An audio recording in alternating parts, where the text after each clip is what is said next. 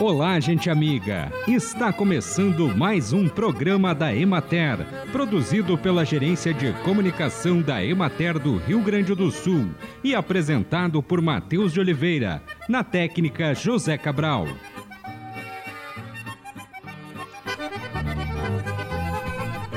A banana é uma fruta saborosa, nutritiva e acessível para boa parte da população a banana verde é rica em amido resistente que se comporta como fibra alimentar. Esse amido é fermentado pelas bactérias do intestino, promovendo a produção de ácidos graxos de cadeia curta e estimula as bactérias benéficas responsáveis pela manutenção da saúde intestinal. A ingestão desse amido contribui para reduzir o colesterol ruim e para prevenir doenças como diabetes tipo 2, doenças do intestino e obesidade.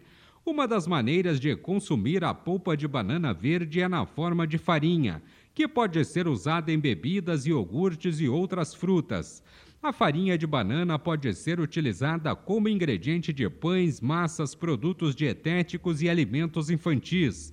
A farinha de banana verde tem sabor e aromas suaves, alterando pouco o sabor dos alimentos. Essa é uma grande vantagem em relação a outras fontes de fibra alimentar, como os grãos.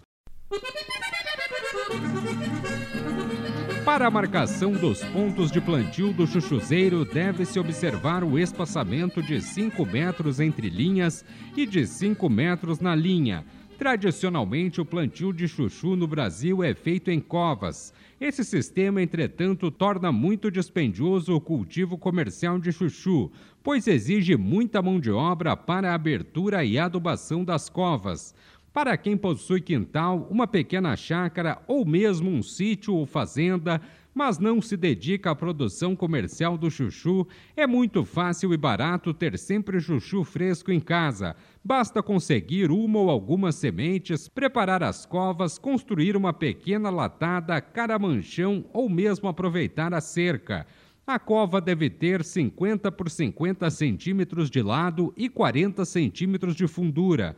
A terra dos primeiros 20 centímetros da cova misturam-se de 10 a 15 litros de esterco de curral bem curtido, recolocando-se a mistura na cova após retirar a terra dos restantes 20 centímetros do fundo, que deve ficar fora esparramada em volta da cova. Acompanhe agora o panorama agropecuário. A área projetada de feijão primeira safra 2022-2023 é de 30.561 hectares, representando uma redução de 4,56% da área a ser cultivada em relação à safra 2021-2022.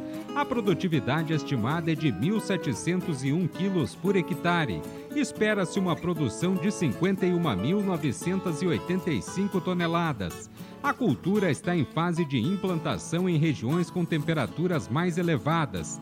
Nas regiões com topografia mais alta, os produtores ainda adiam a implantação, pois o final de inverno ainda apresenta temperaturas baixas que dificultam a germinação e o desenvolvimento inicial da leguminosa. Na região administrativa da Emater de Frederico Westphalen, os cultivos que antes tinham grande expressão na agricultura familiar atualmente estão concentrados em propriedades maiores em sucessão a outras culturas. Aproximadamente 70% da área estimada foi semeada e no momento está em germinação e desenvolvimento vegetativo.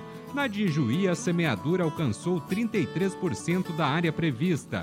A operação foi mais lenta nos últimos dias devido aos menores teores de umidade nos solos. Predominaram pequenos cultivos destinados ao consumo das famílias e à venda em mercados consumidores locais. Nas áreas onde serão implantadas lavouras mais extensivas, são realizados os preparos e os produtores aguardam temperaturas mais altas para o início do plantio. Na região de Pelotas, houve dificuldade para a obtenção de inoculante para sementes de feijão no comércio regional. A estimativa de redução de área de cultivo em relação à safra anterior com produtores aderindo ao cultivo de soja considerada mais rentável no momento. O cultivo está em início de semeadura com 3% da área implantada nos municípios de Amaral Ferrador, Canguçu, Erval e São José do Norte.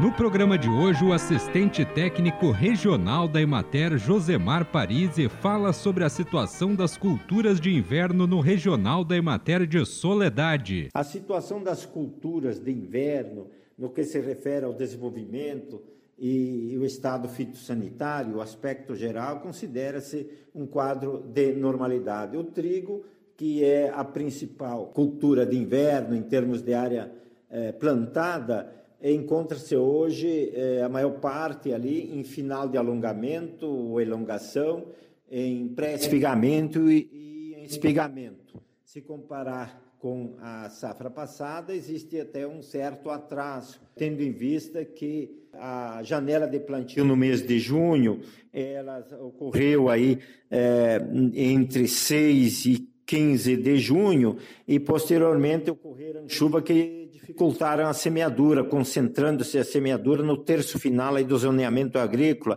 em final de junho e parte do mês de julho. Portanto, dentro ainda da, conforme a recomendação do zoneamento agroclimático, né, para a cultura.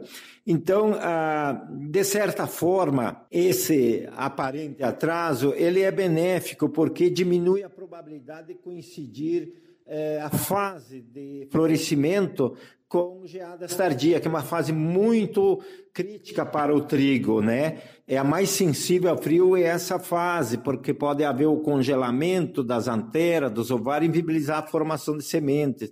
Se houver ocorrência de geadas tardias, como estão ocorrendo, mas, portanto, fracas, aí de baixos impactos.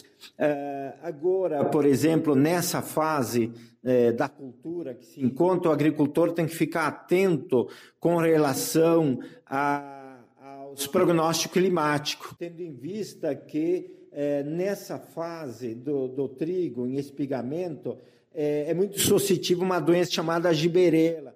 É uma doença de infecção floral que grande, quando não controlada, causa elevadas perdas. Por isso, então, os tratamentos têm que ser preventivos e o agricultor tem que ficar atento aí a, aos prognósticos climáticos e se antecipar às chuvas para fazer a devida proteção com é, fungicidas, né? É, específico aí para eh, o controle dessa doença. Outras doenças também tem que ficar atento, que é o caso das, das ferrugens da folha e do colmo, que são ferrugem de orvalho, né, de chuva e de orvalho com temperaturas amenas, ou eh, doença como ídio, que já tem uma é favorecido aí por temperaturas amenas com é, períodos mais secos, porém de, men de menores impactos, né, mais fáceis de serem controlados. Conversamos hoje com o extensionista Josemar Parisi. Todas as propriedades rurais devem ser utilizadas e manejadas visando a conservação dos recursos naturais para as gerações presentes e futuras.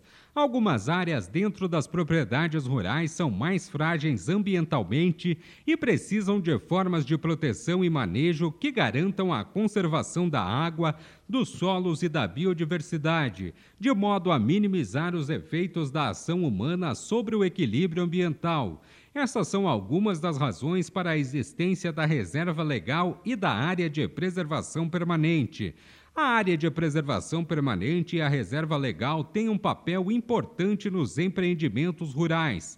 As propriedades adequadas à legislação ambiental apresentam vantagens em relação à valorização da propriedade rural e ao acesso aos recursos de financiamentos. A conservação da água e do solo é fundamental para que a produção agrícola continue nas gerações seguintes.